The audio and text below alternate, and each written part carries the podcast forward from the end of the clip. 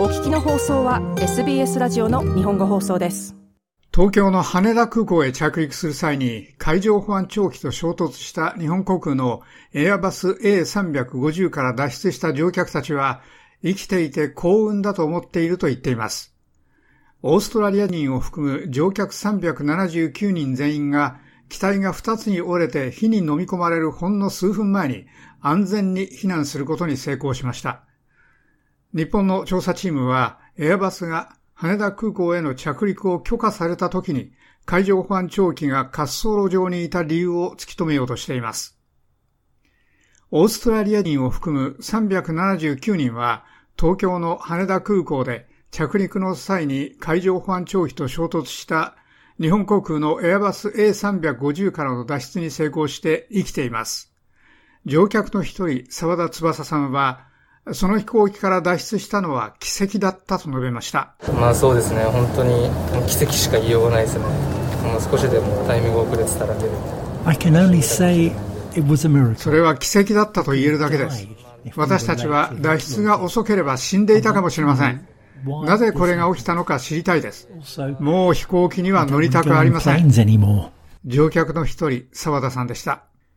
日本の岸田首相は航空専門家の言う教科書通りの避難をした日本航空のスタッフを称賛しました。日航の職員の方々、また空港の職員の皆さん、私は JAL のスタッフ、空港のスタッフ、そして乗客の落ち着いた対応に感謝を表明したいと思います。それで日本航空機の乗員乗客379人全員が脱出できました。岸田首相でした。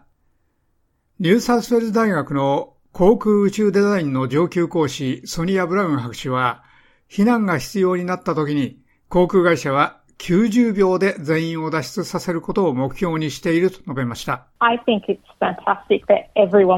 そのエアバス A350 から全員が安全に脱出したことや、それがまさに計画通りに進んだことは素晴らしいと思います。これらの航空機はたった90秒間で全員が脱出できるようにする認証を受けています。ブラウン博士でした。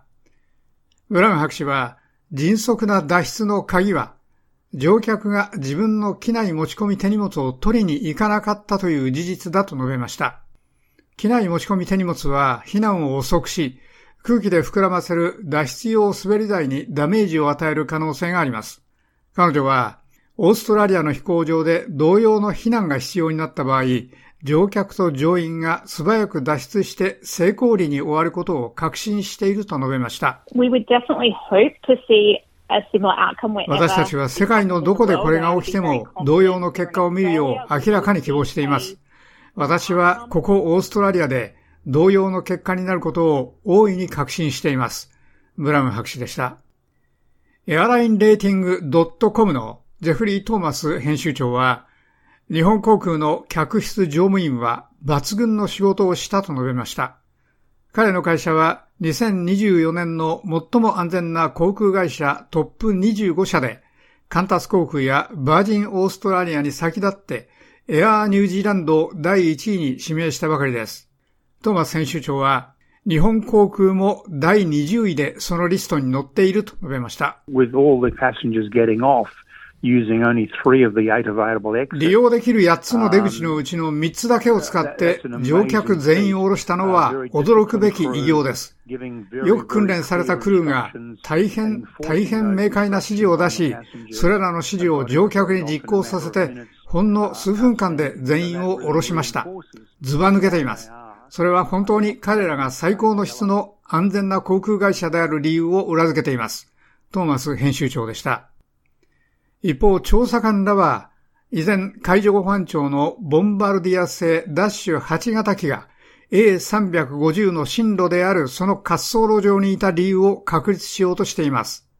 そのダッシュ8型機は、日本の元日の大地震で影響を受けた人々に支援物資を届けるため、新潟空港へ向かうところでした。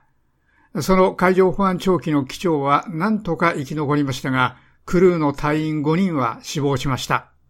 岸田首相はお悔やみの言葉を述べました。この方々は、被災地、被災者のために亡くなったこれらの方々は、被災した地域と被災者のために強い義務感と責任感を持ってその仕事を実行していました。これは大変不幸な出来事です。私は彼らの義務感に敬意と感謝を表明するとともに、心からのお悔やみを申し上げたいと思います。岸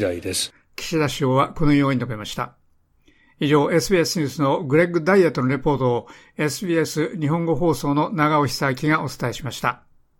ところで、NHK によりますと、この事故で国土交通省が公表した管制官と日本航空機との更新記録には、着陸のやり直しに関する内容がなかったことが分かりました。国土交通省は、管制官が滑走路上の海上保安庁の機体に気がついていなかったとみられるとしています。日本航空のパイロットも会社の聞き取りに対し、滑走路への侵入中、海上保安庁の航空機を確認できなかったと話していることが分かっています。このため、管制官と日本航空機のパイロットは、いずれも誤って侵入した疑いのある滑走路上の海上保安庁の航空機に気がついていなかった可能性があり、国の運輸安全委員会が詳しい状況を調べています。もっとストーリーをお聞きになりたい方は iTunes や Google ポッドキャスト Spotify などでお楽しみいただけます。